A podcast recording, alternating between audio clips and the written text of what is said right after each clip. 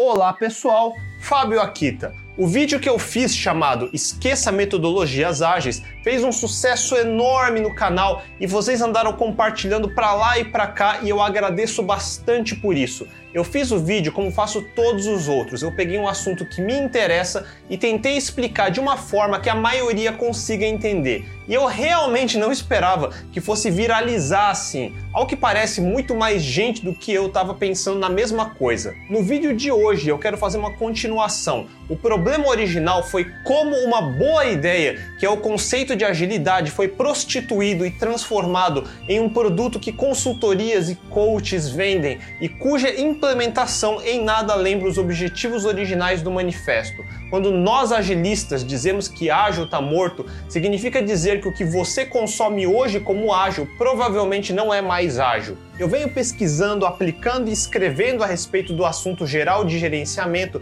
faz mais de 10 anos. Se você entrar no meu blog na URL aquitaunrails.com/management, vai encontrar artigos e traduções que eu acumulei desde 2007 até pelo menos 2017. Recomendo dar uma olhada nesse material também. E à medida que os termos de agilidade se tornaram diluídos ao ponto de quase não reconhecermos mais, assim também aconteceu com outros conceitos do passado, como o Lean da Toyota, que hoje virou irreconhecível Kanban ou Lean Startup. E agora, outro conceito que vem sendo esticado além do que deveria, que é o tal modelo do Spotify ou modelo de squads. A ideia desses episódios não é dizer que agilidade, Lean ou squads não funcionam. Claro que funcionam, só que eu vou argumentar que quase todas as pessoas implementando esses modelos vão fracassar.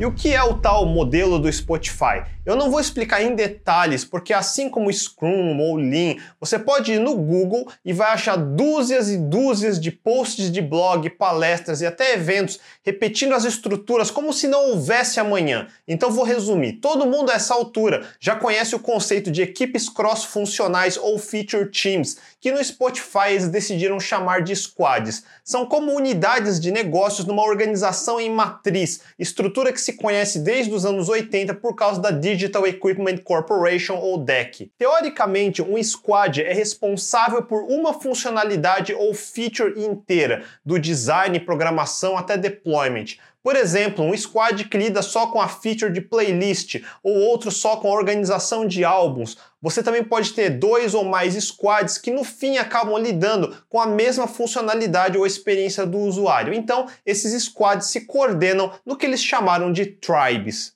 Cada squad é composto por profissionais de diferentes capacidades. Então, além do Product Owner ou PO, você pode ter um designer, quatro programadores, dois DevOps, um tester e assim por diante. Dois ou mais testers de múltiplos squads formam outra organização horizontal chamada chapters. Por exemplo, chapters de Devs Front-End ou chapters de QA. E por fim, você pode ter grupos com interesses similares, mas não necessariamente do mesmo squad e nem do mesmo chapter. E para isso eles se organizam em guilds. Em termos de estrutura é só isso. Basicamente, você chama departamentos de chapters, unidades de negócio de squads ou tribes e grupo do bebedouro ou cafezinho de guilds e boom, temos o modelo do Spotify. Mais importante do que a estrutura são os princípios, e aqui a coisa fica mais interessante. Nenhum dos pontos que o Spotify listou no seu modelo são novidades ou tão errados. São todos os mesmos pontos que qualquer um que já tenha lido The Mythical Main Month, Extreme Programming, The Pragmatic Programmer, Continuous Delivery do Martin Fowler e mesmo os originais de Scrum do Ken Schwaber ou Feature Driven Development do Jeff DeLuca e Pete Code já ouviram falar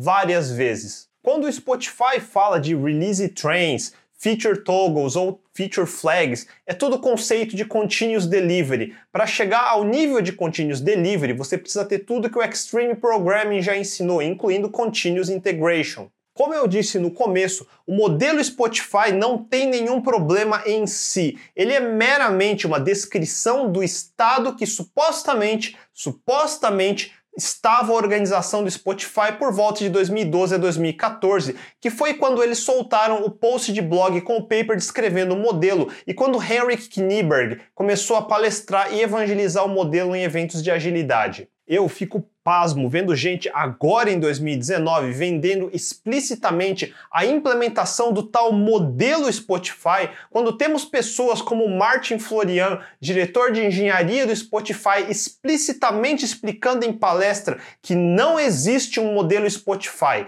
This is super interesting. Fred earlier today mentioned something super interesting. Uh, he mentioned that uh, there is an opportunity for your process and your environment to be misaligned. And this is sadly what I have seen many, many times when people took this paper, which wasn't really entirely true back then and certainly has no bearing to how Spotify works today uh, anymore, um, and try to copy that. Because you end up with a structure and a process that probably doesn't fit your environment. Eu vou deixar linkado a palestra dele do ano passado, onde ele mesmo diz que o que estava no paper de 2012 sequer descrevia corretamente como as coisas eram em 2012 e certamente já é diferente de como estava em 2018. Por isso eu disse supostamente agora há pouco. You know these names, tribes and chapters? Do you know why we pick those names? Does anyone have any idea? No. The only reason we picked those names was because nobody in the industry at the time used them. You see that? If you've used them, you've completely missed the point. A ideia era criar um vocabulário próprio para diferenciar dos outros. Por isso mesmo, se você começa a copiar o modelo do Spotify pelo vocabulário, você já perdeu o ponto. E sendo justo, se você pesquisar direito no Google mesmo, vai achar diversas pessoas, inclusive no Brasil, corretamente explicando por que o modelo do Spotify não é algo que você deva sair copiando. Exemplo disso é a palestra de Thiago Soares e Rafael Molezin chamado Três Razões por que o modelo do Spotify não serve para você, que eu vou deixar linkado os slides nas descrições abaixo. As explicações variam em qualidade e escopo, mas em princípio eles estão corretos. Por isso me deixa pasmo ainda ver empresas contratando coaches para implementar esse elusivo pseudo modelo. E onde funciona o modelo do Spotify? Bom, se você for uma plataforma de música com milhões de usuários em Stockholm, com várias pessoas que vieram da Universidade KTH em 2012, talvez esse modelo se encaixe. Ou seja, se você for o Spotify, então o modelo Spotify talvez faça sentido por um período de tempo. Parem de comprar balas de prata. Balas de prata não existem. Qualquer empresa que compre um modelo como o do Spotify para alguém implementar é só preguiçoso e não quer de fato entender como organizações funcionam. Parem de comprar implementação de modelos, seja de Spotify, seja de Lean, seja de Agile, qualquer variante. E agora vem a parte difícil da minha explicação, e eu vou ser o primeiro a dizer que eu mesmo tenho muita dificuldade de explicar isso. Se implementar modelos não funciona, o que a gente deve fazer? Primeiro de tudo, vocês precisam entender o que são modelos. Modelos são nada mais, nada menos do que a descrição em forma de texto de uma observação em algum ambiente específico durante um período curto e finito de tempo. Por exemplo, eu poderia definir o modelo nature, natureza mesmo. Eu poderia falar que eu vejo no ecossistema das savanas da África como são autossuficientes e autossustentáveis. Eu poderia dizer como os animais se organizam em bandos, ou em inglês, para ficar mais marketável, vamos chamar de herds. Então esqueçam squads, vamos falar de herds. E eu posso dizer como a natureza foi sábia em fazer as leoas atacar os antílopes, zebras e gnus, então podemos implementar herds que se alimentam de outros herds. Afinal, é uma cadeia alimentar e isso faz sentido. O herd que ganha fica com o budget do herd que perdeu. O herd lead é o leão, claro, mas outros herd leads podem clamar a posição e então eles podem se desafiar e quem matar o outro se torna o lead daquele herd. E assim eliminamos a necessidade de precisar fazer reuniões e stand-ups para discutir o assunto. Basta um lead tomar a posição do outro. E como diz o nome da metodologia, Nature é tudo naturalmente justificado e fácil de entender. Olha só que da hora! Acabamos de inventar mais um modelo. Coaches, eu quero meus royalties se vocês implementarem. E piadas à parte, Agora vamos falar sério. O que está errado não é a configuração das estruturas de squads ou tribes no modelo descrito. O problema é que modelos são meras fotografias de um processo em constante mudança. Você não implementa modelos de gerenciamento de cima para baixo e espera que tudo funcione. Por exemplo, eu sou uma instituição que por N motivos é gigante, uma instituição financeira, vamos dizer. Ao longo dos anos acumulamos 4 mil funcionários, só que a cada ano a entrega das coisas fica mais lenta e mais custosa. Enquanto isso, essa nova onda de fintech está aí, atacando sem parar, sendo mais rápidos e mais eficientes. Precisamos evoluir. E para evoluir, o que fazer? Horas, vamos ver os modelos que tem no mercado e reconfigurar todas as nossas equipes. Vamos desintegrar as unidades de negócios e departamentos que temos hoje, dividir todo mundo em equipes cross-funcionais, mudar fisicamente o lugar de todo mundo em squads e pronto, agora vamos começar a entregar com velocidade de startup. Menos, bem menos. Em qualquer implementação desses tipos de modelo, você sempre vai ver alguns resultados muito acima da média, com alguns resultados medíocres ou bem abaixo do esperado. Daí você escolhe os resultados ruins, reporta os bons para a diretoria e para o conselho e a vida segue. O problema é o seguinte: em qualquer empresa, se você implementar qualquer modelo dessa forma, você vai sim ver algum resultado, especialmente se sua empresa era uma porcaria para começo de conversa. Qualquer coisa é melhor do que nada no ambiente estagnado. Você adiciona energia, joga um pouco de caos num lugar onde a entropia já começou a desintegrar a eficiência e naturalmente vão emergir nichos de resultados até que bons. E isso acontece em qualquer lugar, porém isso é um efeito colateral, não um efeito principal. Se for só isso que você fez, muito em breve a mudança vai se tornar o novo status quo. O nível de energia vai voltar ao normal e a entropia a aumentar, começando a deteriorar o novo modelo também. Isso é inevitável. E agora vem uma parte que eu pessoalmente gosto, mas que é tão difícil de explicar que você vai ser meio que obrigado a engolir minha cagação de regra e depois buscar os detalhes. Como eu disse, eu escrevi bastante sobre isso no meu blog. Tem vários artigos com mais detalhes, mas você vai notar que no paper e palestras do povo do Spotify, bem como em material original de Scrum ou no próprio manifesto de desenvolvimento ágil de software, um termo que aparece bastante é auto-organização. E em alguns lugares aparece o termo Complex Adaptive Systems, e com mais frequência, mas sempre interpretada da maneira errada, aparece a palavra autonomia. Esqueça todas as estruturas, squads, chapters, sprints, scrums, kanban, six sigma e qualquer outra coisa. Enquanto você não entender o que é auto-organização, nada mais interessa. Complex Adaptive Systems, ou sistemas adaptativos complexos, é um termo que vai aparecer em lugares tão diferentes quanto biologia, física, matemática. Se eu for explicar de maneira muito, muito grosseira, vamos pensar no seguinte: o que estamos tentando fazer é criar uma organização o mais eficiente possível. E o que são organizações? São formas de organizar pessoas em torno de algum objetivo em comum. Ou, mais corretamente, são formas que as pessoas se organizam para atingir algum objetivo. Complexo não quer dizer difícil ou que você precisa de um PhD para entender. Pense num sistema como um grupo de agentes, onde cada agente tem possibilidade de se comunicar com outros agentes. Como eu já expliquei no vídeo sobre The Mythical Man Month, as linhas de comunicação aumentam muito rápido, de forma não linear, com a inclusão de poucos agentes. Quanto mais agentes, mais complexas se tornam as linhas de comunicação. É muito difícil prever o comportamento desse sistema só observando o comportamento de um agente individualmente. A interação dessas linhas de comunicação criam redes dinâmicas complexas.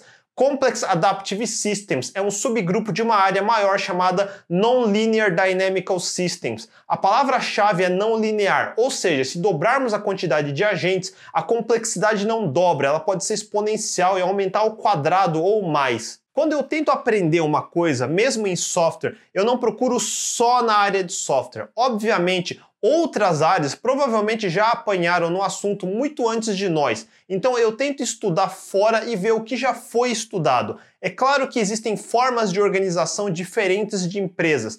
Todos nós vivemos já em alguma organização fora das empresas. Nossa família é uma organização com hierarquia, baseada na senioridade dos membros, onde teoricamente você devia respeitar sua mãe e seu avô, por exemplo. As famílias vivem em bairros ou comunidades onde elas interagem e convivem umas com as outras, uns ajudando os outros ou fofocando sobre os outros como todos gostam de fazer. Essas comunidades formam cidades que se aglutinam em estados, que são unidos num grupo maior chamado país. E por último, os países se organizam em blocos econômicos para realizar comércio entre si. Mas muito, muito antes disso, centenas de milhões de anos antes, tivemos os primeiros seres monocelulares. Esses seres não tinham cérebro, nem nenhum tipo de cognição. Eles não tinham ambições de dominar o planeta, ou mesmo consciência de que eles estavam em um lugar chamado planeta com os objetivos mais simples e imediatos, como conseguir comida e reproduzir. Eles foram se organizando e se aglutinando. Milhões de anos se passam e eles formam organismos multicelulares. Algumas dessas combinações dão errado e eles não sobrevivem no ambiente. Alguns dão certo e eles conseguem reproduzir e criar mais cópias com características similares. Alguns desses grupos se separam do original e vagam para mais longe, eventualmente alguns saem do mar e encontram terra. E agora temos grupos que vivem no mar e grupos que vivem na terra. Se você nunca leu a fascinante história da evolução, recomendo que leiam livros como The Selfish Gene de Richard Dawkins. Enfim, todo mundo aprendeu em biologia como literalmente do nada, por mero acaso e coincidência, uma combinação aleatória de fatores permitiu o surgimento das primeiras proteínas no ambiente precário da Terra do passado, e com o passar dos milênios, esses organismos foram se auto-organizando e evoluindo, tentativa e erro atrás de tentativa e erro, cada nova tentativa que deu certo deixando descendentes, e ao longo de centenas de milhões de anos saímos dos organismos monocelulares até chegar ao Homo sapiens moderno, e seja lá qual for a próxima evolução da nossa espécie. E antes que alguém comente, não, isso não é teoria que ainda não se tem certeza, já é um fato e uma lei. Nenhum ser divino fez um plano ultra detalhado e um belo dia disse que se faça o ser humano e bum, tudo apareceu como é hoje. É exatamente o que eu estou falando que também não funciona com implementação de modelos, um plano master que já nasce pronto e os divinos CEOs e COOs mandam implementar e você ganha um Spotify no dia seguinte. Aproveitando se você nunca leu sobre o que é o método científico propriamente dito, dito, recomendo que leia o clássico The Demon Haunted World Science as a Candle in the Dark, do lendário Carl Sagan. Eu brinquei falando da metodologia Nature antes, mas foi uma meia brincadeira, porque foi exatamente assim que as coisas aconteceram e continuam a acontecer. O ecossistema natural que compreende não só os grandes mamíferos que conseguimos ver, mas até os micróbios e bactérias, todas existem num ambiente em equilíbrio dinâmico. Aliás, esse é outro conceito que vocês precisam entender. Quando falamos em equilíbrio, a maioria pensa em equilíbrio estático, que significa chegar num certo nível e não mexer em mais nada. Equilíbrio dinâmico é assim: nessa década nasceram pessoas demais, na década passada morreram pessoas demais. Beleza, na média deu zero. Estamos em equilíbrio dinâmico. Nunca considere equilíbrio como sendo algo fixo ou estático, mas sim sistemas que trocam energia entre si e, na média, estão em equilíbrio. E essa história toda é para encaixar alguns termos. Na sopa primordial do começo dos tempos na Terra, tínhamos praticamente puro caos. Caos é basicamente desordem, milhares de tipos diferentes de componentes químicos expostos numa terra em formação, ar irrespirável, trovões e raios. A parte interessante do caos é que, ao contrário do senso comum, a ordem tende a emergir do caos, e da ordem surge entropia, e entropia pode levar de volta ao caos. Por pura sorte, se você der tempo suficiente, milhões de anos, numa sopa de caos e probabilisticamente inevitável que uma combinação de materiais químicos e energia vai acabar resultando em elementos como aminoácidos.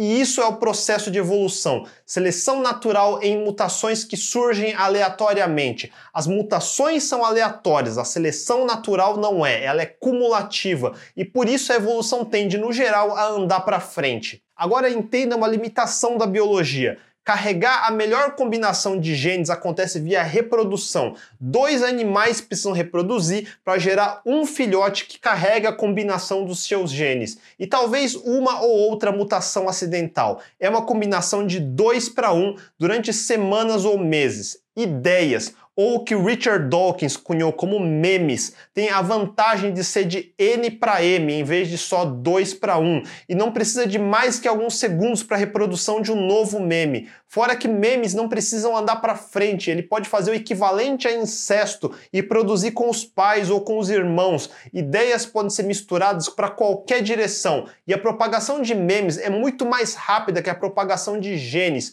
Por isso podemos fazer tentativa e erro muito mais rápido, criar mutações de memes e fazer seleção artificial dos melhores memes. O que no mundo biológico levaria centenas ou milhares de anos, no mundo da memética, das ideias, podemos executar em minutos ou horas. Organizações ou modelos de organização são ideias, memes, eles podem sair evoluindo constantemente. Nenhuma ideia é sagrada demais que não possa ser contestada e substituída. Teoria do caos é uma vertente da física e a maioria das pessoas vai reconhecer por causa do exemplo clichê da borboleta que bate as asas no Brasil, causando um furacão no Texas, ou os filmes do efeito borboleta com Ashton Kutcher. A ideia de que um pequeno evento causa efeitos em cascata imprevisíveis. E é isso mesmo, sistemas dinâmicos que são altamente sensitivos a condições iniciais embora aparentemente aleatórios, começam a demonstrar padrões emergentes, constante feedback loops, que é outro termo usado na palestra do Spotify, repetição, autossimilaridade, fractais e, por fim, autoorganização. Nós estamos acostumados a criar correlações entre causa e efeito de forma linear. É a descendência do pensamento determinista de René Descartes, melhor representado pelas equações da física de Isaac Newton. A física de Newton descreve um mundo determinístico. Se eu souber a posição inicial, velocidade inicial e aceleração de alguma coisa, eu consigo saber onde no futuro esse alguma coisa vai estar com precisão. Eu consigo saber onde certo planeta vai estar com precisão daqui a 50 anos. Se você parar para pensar nisso, seu pensamento foi naturalmente treinado para pensar em determinismo, previsibilidade e praticamente a acreditar em destino. Porém, o mundo real não é tão determinístico assim, especialmente depois da teoria da relatividade e física quântica. Aliás, aqui tome muito cuidado. Você tem certeza que está vendo um charlatão quando ele aplica conceitos de física quântica no mundo macroscópico. Entanglement só existe no mundo subatômico. Então esqueça essas teorias New Age de consciência coletiva e coaches quânticos. Trabalhos como esse ou esse ou esse são todos bullshit de pseudo-quânticos e pseudociência. Agora, o comportamento de animais no ecossistema, o comportamento de seres humanos em mercados, o comportamento de partículas subatômicas, o comportamento da luz ao redor de um buraco negro, tudo isso não é trivialmente determinístico. E agora temos diferentes escolas como modelos para entender essas coisas, em particular, teoria do caos. Existem alguns autores que eu vou recomendar que vocês leiam se tiverem interesse nesse tipo de assunto. Chaos, The New Science, do James Gleick. Se você não sabia, o personagem Ian Malcolm, de Jurassic Park, foi inspirado em Gleick, um autor extremamente importante para entender sistemas não lineares e emergência é Steven Strogatz, começando com Nonlinear Dynamics and Chaos, e daí Sync, How Order Emerges from Chaos in the Universe. Strogatz foi mestre de outro autor importante para entender como as ideias de sistemas não lineares afetam relacionamentos em grupos que descrevemos como redes ou networks. Duncan Watts, que escreveu sobre o famoso Six Degrees, The Science of Connected Age. Se você já ouviu falar sobre os seis graus de separação e por que isso acontece, recomendo ler Watts e outro autor importante, Albert Laszlo Barabasi, com seu excelente livro Linkage. E finalmente, para os mais inclinados à matemática, provavelmente um dos nomes mais importantes na área, que é Paul Erdős. Agora, como todo esse mambo-jambo de ciências se encaixa na nossa discussão de modelos de organizações? simples, porque para todos os efeitos, especialmente quando você tem um número grande de pessoas, você pode tentar usar os efeitos de emergência e auto-organização. Em teoria do caos, pense em caos quando você tem desordem entre um número grande de agentes. E agentes podem ser qualquer coisa, um micróbio, um animal, um ser humano ou até mesmo um ser inanimado, nem precisa estar tá vivo. Steven Strogatz tem um vídeo interessante sobre emergência do TED Talk de 2004, uma época onde TED Talks ainda valiam alguma coisa. Eu gostava muito de mostrar em palestras que eu fiz até 2009. Nós tendemos a achar que sistemas tendem a aumentar sua entropia e isso leva inevitavelmente à desordem. A entropia no universo tende sempre a aumentar e por isso não é tão óbvio de entender que ordem pode emergir desse caos. Mas sem entrar em muitos detalhes sobre sobre segunda lei da termodinâmica, entenda que o universo como um todo pode aumentar a entropia, mas a entropia em subsistemas menores pode decair e sua ordem pode aumentar à medida que trocamos a entropia de um sistema pelo outro. Recomendo que procure sobre o demônio de Maxwell e a entropia de Shannon, de Claude Shannon, que escreveu sobre teoria da informação. This is from a BBC show called Predators, and what we're looking at here are examples of synchrony that have to do with defense. When you're small and vulnerable, like these starlings or like the fish, it helps to swarm to avoid predators, to confuse predators. Let me just be quiet for a second because this is so gorgeous.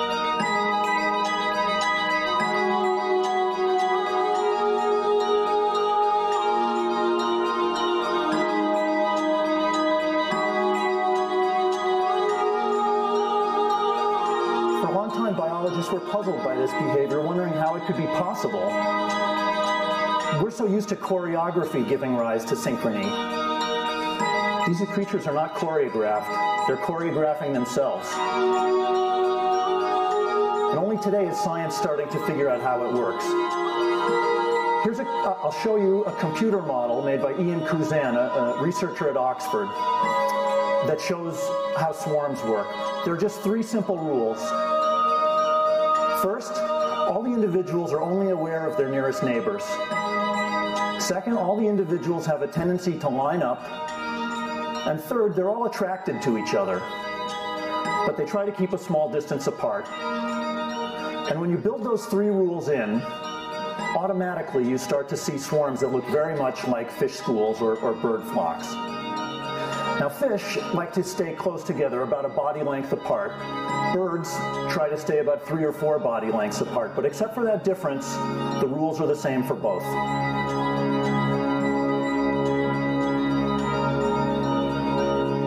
Now, all this changes when a predator enters the scene. There's a fourth rule. When a predator's coming, get out of the way.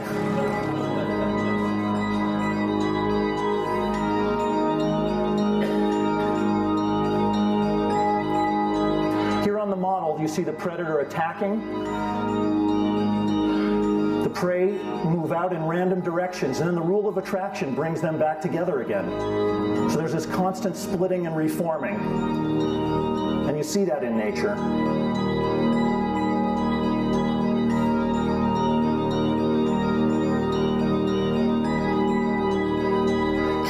Mind that although it looks as if uh, each individual is acting to cooperate. What's really going on is a kind of selfish Darwinian behavior. Each is scattering away at random to try to save its scales or feathers. That is, out of the, the desire to save itself, each creature is following these rules, and that leads to something that's safe for all of them, even though it looks like they're thinking as a group. They're not.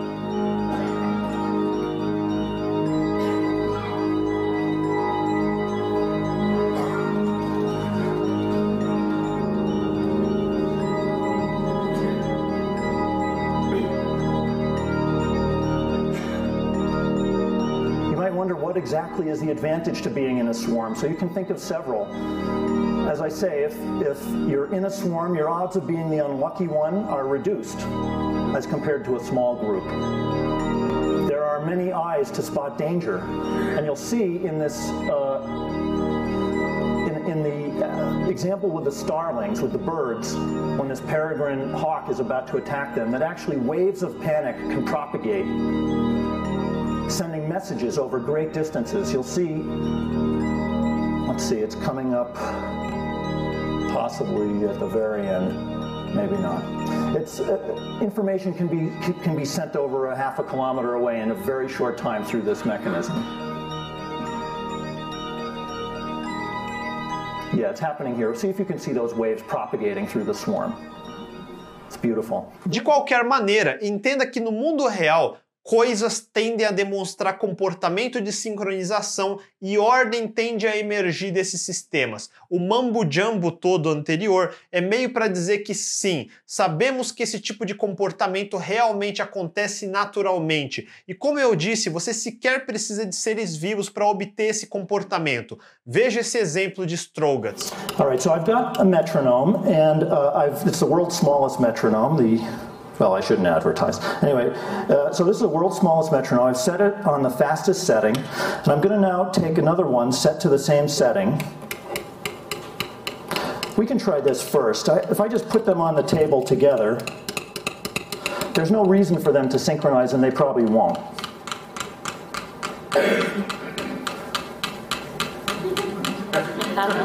Uh, maybe you better listen to them. I'll stand here.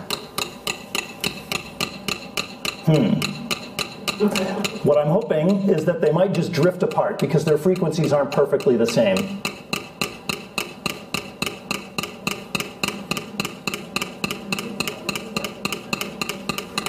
Right? They did. They were in sync for a while, but then they drifted apart. And the reason is that they're not able to communicate. Now, you might think that's a bizarre idea. How can metronomes communicate? Well, they can communicate through mechanical forces. So I'm going to give them a chance to do that. I also want to wind this one up a little bit.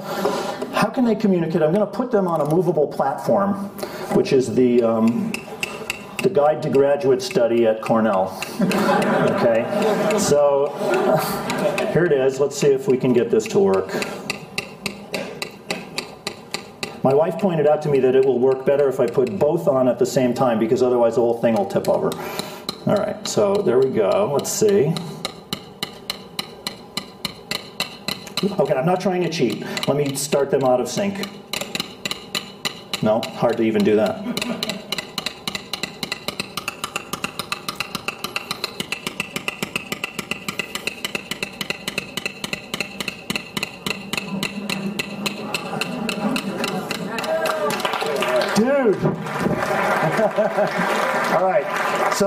De tudo que já li a respeito, resumindo de forma bem simplória, temos organizações da era da teoria X, onde assumimos que as pessoas que contratamos simplesmente nunca vão ter vontade de realizar nenhum trabalho. Então, criamos estruturas de microgerenciamento para garantir que cada engrenagem da máquina esteja funcionando como deveria, seja numa empresa com 10 pessoas ou com 10 mil pessoas colocamos todo mundo em pequenas caixas altamente reguladas e limitadas com o mínimo possível de liberdade. É um sistema de baixa entropia, porém é um sistema com baixas chances de ordem emergente. Pelo contrário, é a que tende a entrar em decadência mais rápido e exige quantidades maiores de energia entrando nesse sistema para manter a baixa entropia. Por isso custa caro, precisamos de grandes hierarquias, enormes quantidades de regras e procedimentos para manter o sistema em ordem. Na teoria Y, as premissas são diferentes. A palestra do Spotify de Martian cita leituras como o livro Drive, de Daniel Pink, por acaso, outro autor que eu citei como se não houvesse amanhã lá por 2008 e que fala sobre motivação. Não era mais para ser nenhuma novidade hoje. E o conceito é simples, mas não deve ser confundido com o que se fazia nos anos 90, onde começaram movimentos motivacionais. O famoso vamos juntar todo mundo da empresa para se conhecer numa chácara e fazer todo mundo se importar uns com os outros, todo mundo abraçar a árvore mimimi. Esse conceito até eu já considero bem antiquado. I've spent the last couple of years looking at the science of human motivation, particularly the dynamics of extrinsic motivators and intrinsic motivators. And I'm telling you, it's not even close. If you look at the science, there is a mismatch between what science knows and what business does. And what's alarming here is that our business operating system, think of the set of assumptions and protocols beneath our businesses, how we motivate people, how we apply our, our human resources. It's built entirely around these extrinsic motivators, around carrots and sticks. That's actually fine for many kinds of 20th century tasks. But for 21st century tasks, that mechanistic reward and punishment approach doesn't work, often doesn't work, and often does harm. Let me show you what I mean. Dan Ariely, one of the great economists of our time, he and three colleagues did a study of some MIT students. They gave these MIT students a bunch of games, games that involved creativity and motor skills and concentration. And they offered them for, for performance three levels of rewards small reward, medium reward, large reward. Okay? Do really well, you get the large reward on down. What happened? As long as the task involved only mechanical skill, bonuses worked as they would be expected. The higher the pay, the better the performance. But once the task called for even rudimentary cognitive skill, a larger reward led to poorer performance. In eight of the nine tasks we examined across three experiments, higher incentives led to worse performance. Is this some kind of touchy feely socialist conspiracy going on here? No, these are economists from MIT, from Carnegie Mellon, from the University of Chicago. And do you know who sponsored this research? The Federal Reserve Bank of the United States. That's the American experience. Let's go across the pond to the London School of Economics. LSE, London School of Economics, alma mater of 11 Nobel laureates in economics.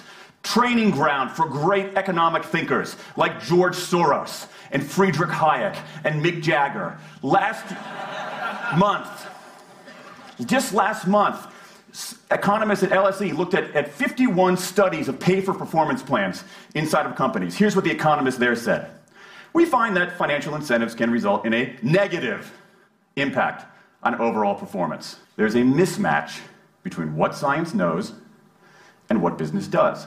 A hipótese de Daniel é que empresas, chefes, não têm como motivar as pessoas, é impossível. As pessoas motivam elas mesmas. Segundo Daniel, o que as pessoas procuram é autonomia, mastery, que eu não sei como traduzir em português, mas seria a vontade de ser melhor no que faz e propósito. E daí você vê de novo a palavra autonomia, que aparece no paper do Spotify e inúmeras outras metodologias. Na teoria de emergência de Strogatz, existe outro insight que eu considero importante. Vemos no vídeo aquele bando enorme de pássaros todos voando em sincronia, formando uma coreografia no ar e conseguindo desviar de predadores e rapidamente avisar os pássaros que estão dezenas de metros mais à frente através da propagação de ondas, que é uma maneira de propagar informação de forma eficiente para frente. Então, os pássaros vão desviando dos ataques e rapidamente retornam à formação próximo um dos outros. O bando inteiro olhado de longe parece um grande organismo. Essa é a propriedade de autossimilaridade fractal do comportamento emergente de sistemas complexos adaptativos. O mesmo comportamento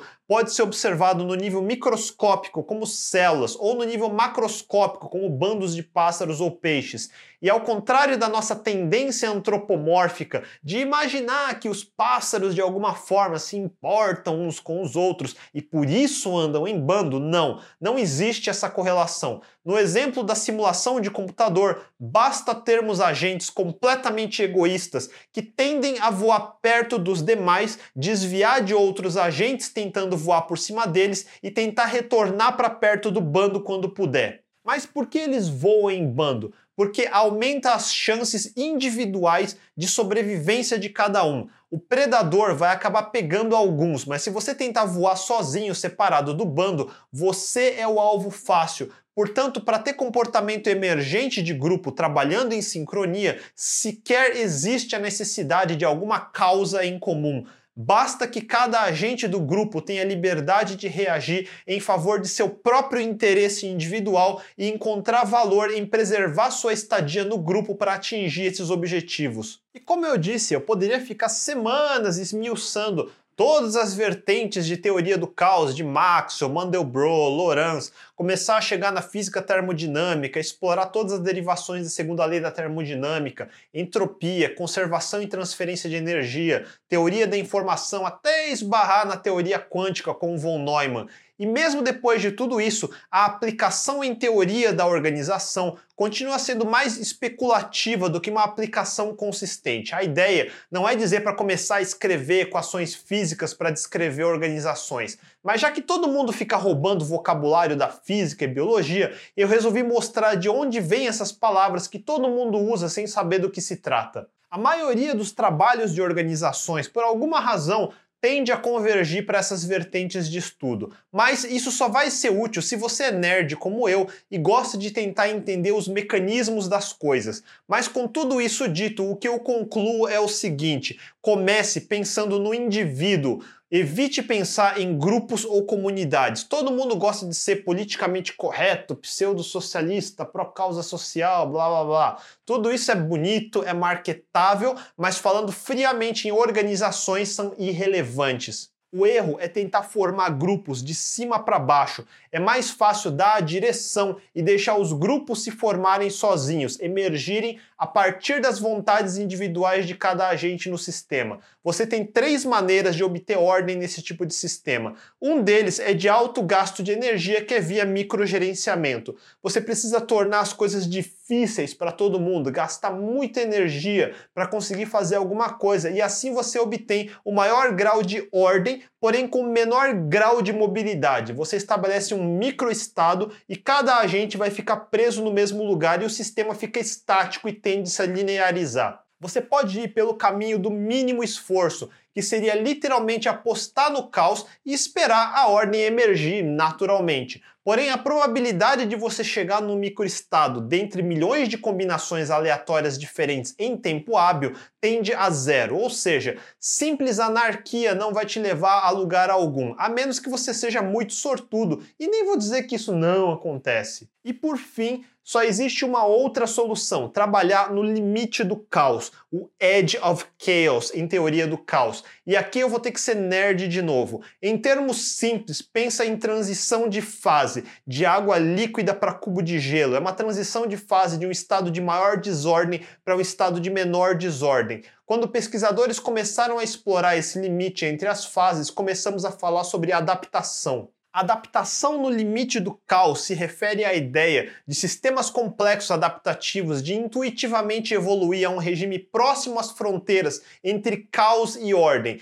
Muitos começaram a discutir alguns anos atrás sobre aprendizado no limite do caos. Eu não lembro onde que eu li que tentava demonstrar que uma organização de aprendizado é justamente uma organização que consegue andar na linha bamba próxima ao limite do caos. Na realidade, variando de forma controlada entre momentos de ordem ordem em momentos de caos. E se de novo isso parece um pouco familiar com o comportamento de um modelo circular ou iterativo, não é mera coincidência. Pode ser uma das razões de por que modelos circulares parecem funcionar tão bem. E justamente porque, quando você trabalha sobre muita coisa desconhecida, ir e voltar do limite do caos aumenta sua probabilidade de resolver o problema e aprender alguma coisa. A vantagem desse tipo de organização é que ela teoricamente gasta menos energia para manter com o trade-off de causar alguns erros e desperdícios a mais. E ao contrário de uma anarquia, ela maximiza a probabilidade de se chegar num estado de entropia que forneça máxima eficiência mais rápido.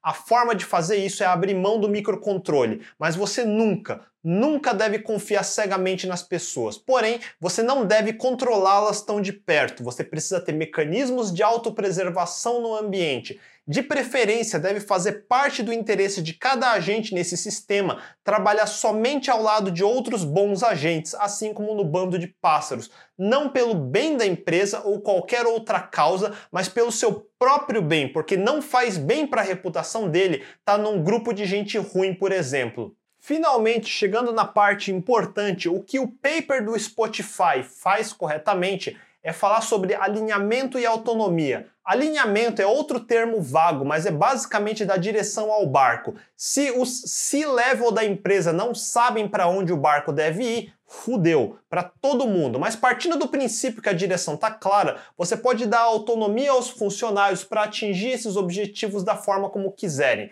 mas não de qualquer jeito. Direção exige regras claras. Não se trata de criar organizações democráticas ou holocracias. Na prática, nenhum funcionário jamais deve ter autonomia completa numa empresa por exemplo, via voto da maioria. Uma empresa não é e nunca deve ser uma democracia, que é basicamente a máfia da maioria. E a explicação é simples. Qualquer pessoa que continua ganhando a mesma coisa todo mês, independente se fez tudo certo ou tudo errado, não pode ter autonomia completa. Somente os sócios majoritários podem ter essa autonomia, porque se tudo der errado, quem vai sofrer os ônus do prejuízo vão ser eles. Os funcionários ganham se forem mandados embora, inclusive. Por isso, você, como funcionário, nunca deve se sentir mal de não poder decidir o gasto do orçamento da empresa. Não é sua responsabilidade. Se quiser que seja, assuma o prejuízo e torne-se sócio. Por esse simples fato, democracias puras não têm como funcionar no ambiente privado. Para assuntos mais relevantes, como por exemplo, quais ferramentas de trabalho vão usar, quem vai fazer parte de qual equipe, ou seja, tudo que tem a ver diretamente com a competência para os quais os funcionários foram contratados, então sim, eles podem e devem ter autonomia. E só essa autonomia já é suficiente se você não contratou um bando de idiota. Essa é outra coisa que pouco se fala. Um modelo de auto-organização só acontece com bons agentes no sistema, agentes que não se sabotam e atiram no próprio pé sem perceber. Novamente, definir o que são boas pessoas é complicado. A maioria das pessoas de recursos humanos é incompetente em reconhecer boas pessoas, porque elas procuram ou por quantidade de capacitações e experiência ou personalidade das pessoas, se elas parecem boazinhas ou simpáticas. E nenhuma das duas coisas está correto. Boas pessoas são aquelas que procuram mastery. Se você assistiu meus vídeos nesse canal, já deve ter ficado muito claro que eu estou tentando falar com um tipo muito específico de profissional e não com todos. Os que programam ou estudam programação porque gostam de programar. Não importa se vai trabalhar num produto unicórnio ou num legado de repartição pública. Não importa se vai ganhar quatro dígitos ou seis dígitos de salário por mês. Claro, Todo mundo gosta de reconhecimento, mas não é esse o drive, mas sim o mastery. E por causa disso também não gostam de trabalhar com pessoas medíocres do lado deles e não gostam de coisas mal feitas dos outros. E se puder, vai ajudar os demais ao redor espalhando conhecimento. Ou se isso não der certo, vai expurgar os maus elementos mastery. O problema é que somente pessoas que são assim conseguem enxergar outras pessoas que são assim. Como diria Jobs, Pessoas A contratam outras pessoas A, pessoas B sempre contratam C. E recursos humanos, desculpem, nesse quesito vocês são C contratando D. Deixa esse trabalho para os A. Partindo da premissa que você contratou gente A e partindo da premissa que você tem direção bem definida, naturalmente uma organização que se parece com squads, tribes e chapters vai emergir. E aqui parece um pouco mágica, mas é basicamente isso. Dê a pessoas A um ambiente A e naturalmente uma auto-organização A vai emergir. E dar um ambiente A não significa piscina de bolinhas ou Xbox na sala comum. Ambiente A significa um ambiente estável e simples, onde salários não atrasam, onde reuniões sem sentido não aparecem aleatoriamente, onde a direção não muda toda hora obrigando o trabalho a recomeçar o tempo todo, onde a comunicação é liberada e não precisa de formalidades, nem rituais, nem reuniões especiais, onde feedbacks podem ser repassados o tempo todo, para cima ou para baixo, novamente sem formalidade de avaliações 360 ou qualquer bullshit assim. Ou seja, onde adultos podem trabalhar como adultos sem babás tentando trocar as fraldas deles toda hora.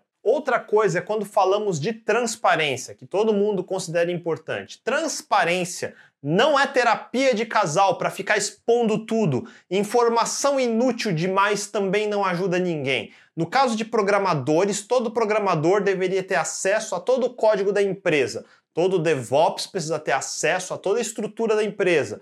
Todos os designers precisam ter acesso a todo o roadmap de produtos da empresa. Porém, coisas como abrir faturamento, lucro, dívidas, conversa com o investidor e todas essas coisas é bonitinho, mas é inútil para a maioria das pessoas. De novo, uma empresa não é nem vai ser uma democracia. E novamente, se você é sócio da empresa, sim, deveria ter que ler essas chatices. Se você não é, então não faz diferença. Por muitos anos eu pensei o contrário, mas de fato nunca achei nenhum bom argumento para justificar. Empresas privadas não são órgãos públicos ou ONGs. Todo o resto que você já viu sobre esse modelo está melhor descrito em todos os materiais que eu já repeti mil vezes, como Extreme Programming.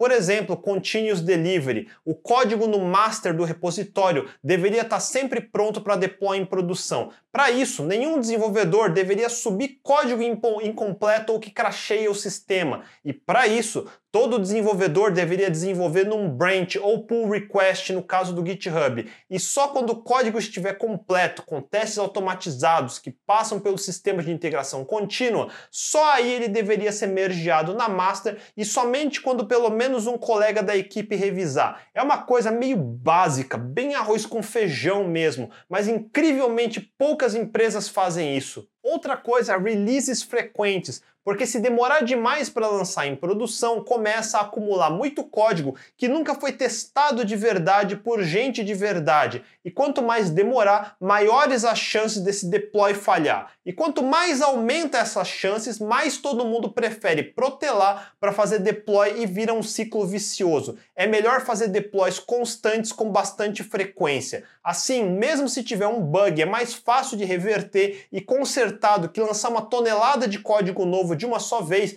e depois virar um pesadelo para saber o que exatamente quebrou aonde. E é isso que nas palestras do Spotify o CEO fala que eles falham rápido toda hora. Fail fast é um conceito que ficou famoso no Lean Startup, mas não é nenhuma novidade. Mas claro, ser assim o tempo todo é uma utopia e nem no Spotify é assim. Nessa entrevista de 2018 com Joaquim Sandem, que é coach de equipes e liderança no Spotify, ele mesmo diz: não me entenda mal, amo o Spotify, a nossa cultura e forma de trabalhar, mas está longe de ser um nirvana ágil. Aliás, uma coisa que sempre surpreende aqueles que têm uma vasta experiência com o ágil é que as práticas de engenharia como TDD, programação em par, código limpo e design simples não são tão comuns por aqui. Squads que usam essas práticas geralmente são exceção e não a regra. Na verdade, muitos squads não estão habituados nem com as práticas ágeis em geral talvez até fazem reuniões de planejamento,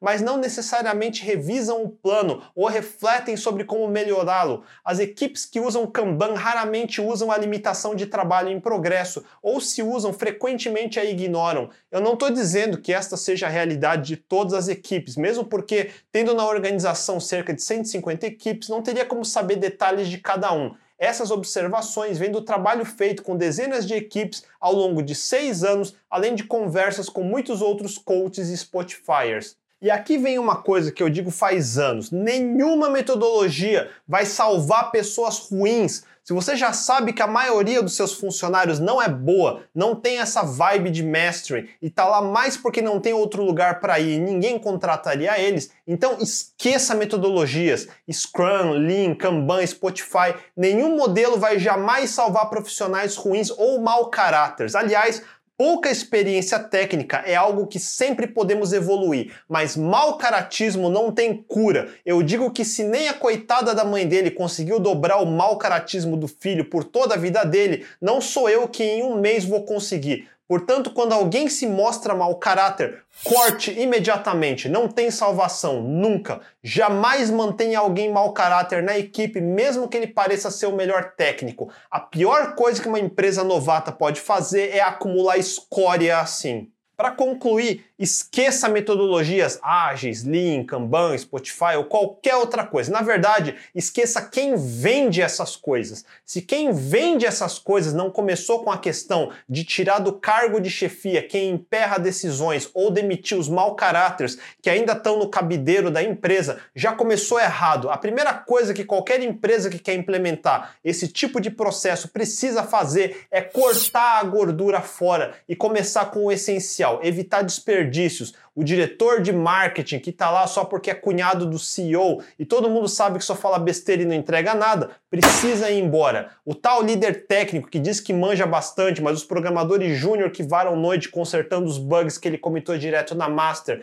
e que só aparece para trabalhar duas horas da tarde, esse precisa ir embora. O gerente de projetos que sempre promete A para o diretor, manda a equipe fazer B e depois muda de ideia para C no meio do projeto, mas mantém o prazo igual porque não quer contar para o diretor que fez merda, esse precisa ir embora. Eu não acredito em nenhuma tentativa de se implementar um novo modelo de gestão que não inicia com uma limpeza de RH, de departamentos inteiros, se possível. Depois disso, é ver toda a burocracia que se tem hoje em dia e jogar tudo fora, se possível. Eu já vi casos imbecis de empresa com sprints de Scrum de três semanas ou mais Três semanas é ridículo, uma semana é o ideal, na minha opinião. E quando você vai perguntar por que é tão longo, eles falam que as reuniões de grooming, planning, review, retrospectiva acabam levando tantos dias que não cabem em uma semana. Ou seja, estão desperdiçando o tempo da equipe toda em reunião, uma semana inteira por mês. E isso tudo porque alguém leu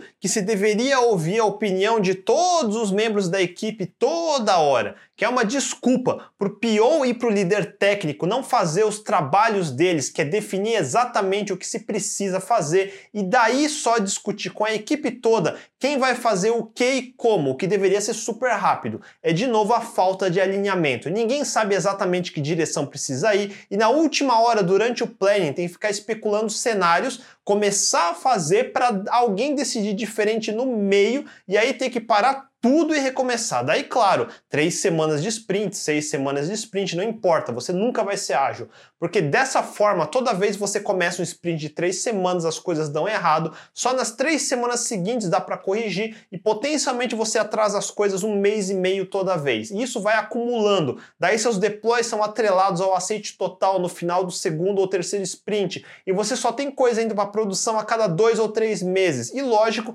bugs vão acumulando, todo deploy é uma dor de cabeça, daí na sequência todo mundo vai à noite resolvendo o bug e o próximo sprint já começa com burnout. Isso porque a prioridade está errada. Você precisa criar restrições para o processo e fazer caber. O sprint é uma semana, mas daí não cabe as reuniões. Horas, elimine as reuniões. Mas metade do backlog está mal definido e não dá para começar. Horas, corte fora do backlog tudo que está mal definido. Ah, mas foi o diretor que pediu. Horas, Devolva para o diretor definir o que quer direito e escolha uma das opções, porque todas não dá para fazer. É assim que se começa a tomar decisões. Se isso não é possível, então não adianta escolher metodologias. A fundação da empresa está podre. Começa se livrando desse diretor e metade dos problemas vão embora. Squads não vão ajudar. É como o caso de microserviços que eu gosto de comentar como sintoma de más empresas. A lei de Conway é outra lei das antigas que até hoje todo mundo cai nela.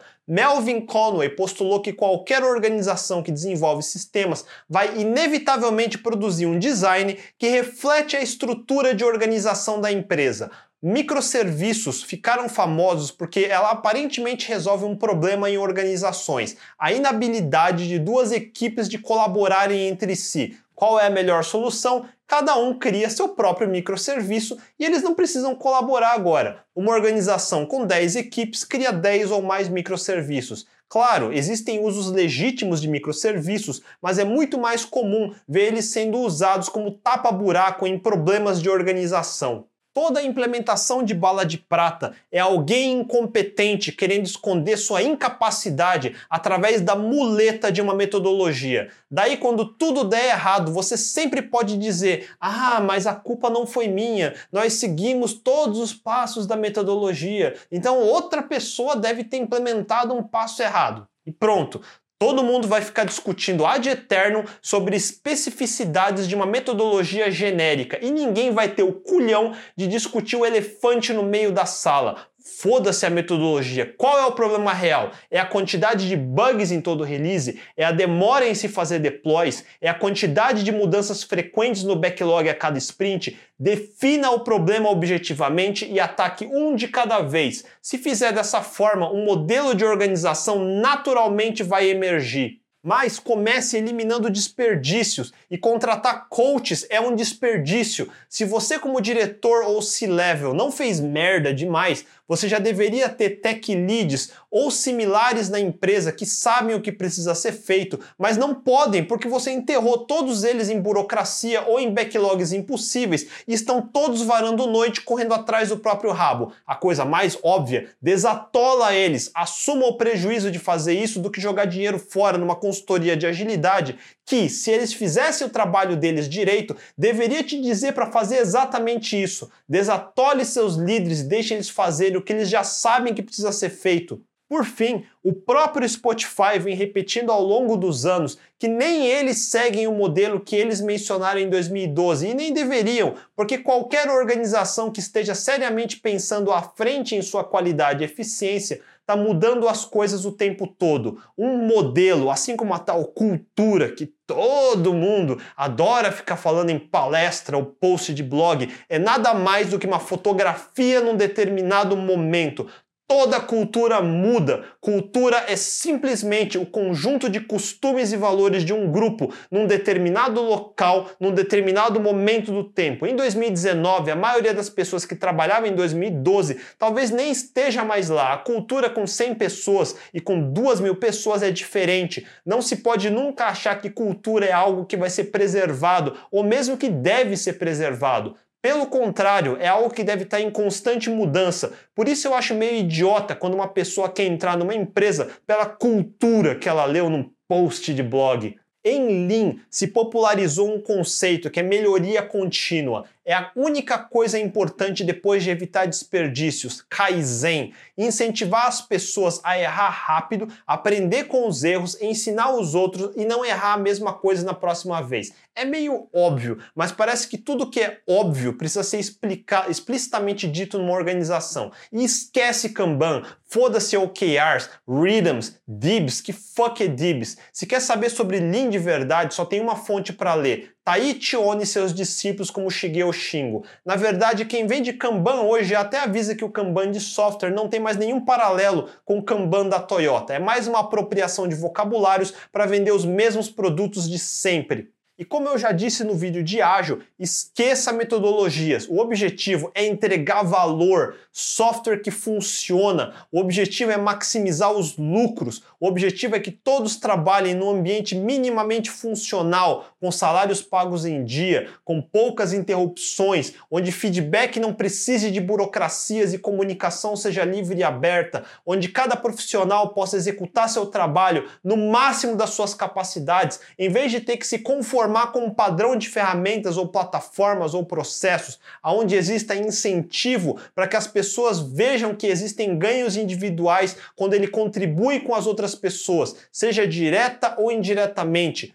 Use a ambição do indivíduo em prol da organização, em vez de tentar convencer as pessoas a participar de um grupo só porque é politicamente correto colaborar com os outros. E principalmente, demita esse maldito CMO ou CFUCKO ou VP de sei lá o que, que só atrapalha, só toma decisão errada e só fica inventando de implementar o próximo squad da moda. Não menos importante, na dúvida, sempre se lembre: um Scrum Master, um Agile Coach, um arquiteto, um Chapter Lead ou qualquer coisa assim que vem cagar regra em programação e nunca ele mesmo programa e não consegue se expressar em código para explicar o que quer, não tem lugar numa equipe de desenvolvimento de software. E para finalizar, tudo que falamos até agora não é novidade para quem leu o Manifesto de Desenvolvimento de Software Ágil de 2001. Ele tem os famosos quatro valores, mas também tem 12 princípios, você lembra? Vamos ver alguns deles e você vai ver como tudo que aparece no modelo Spotify e outras metodologias vem de lá também.